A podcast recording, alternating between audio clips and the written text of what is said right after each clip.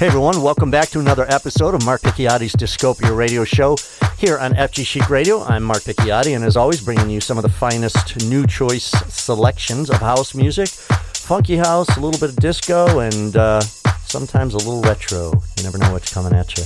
So for this episode, I'm going to kick off with this fantastic new track called Magic. It's by Rapson and Nathan Adams, and they had a big hit a few years ago on Defected called The Heat. But I think this one measures up just as equally. So, without further ado, here you go with some magic.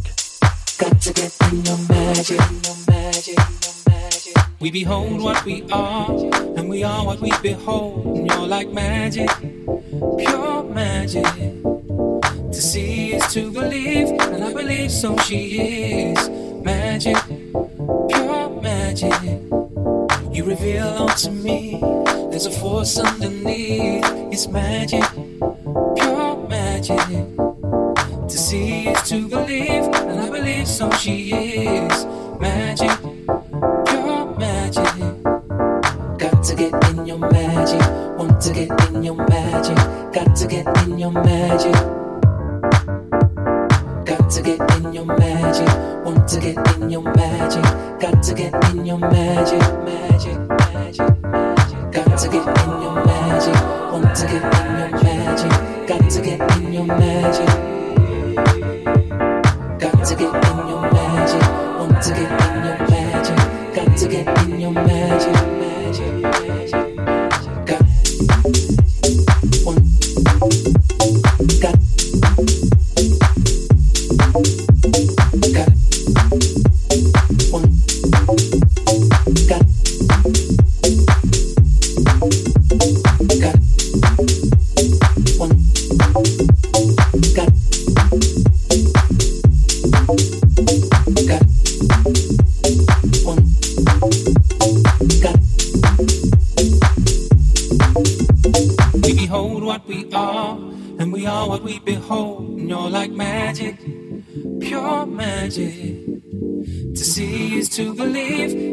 so she is. Magic,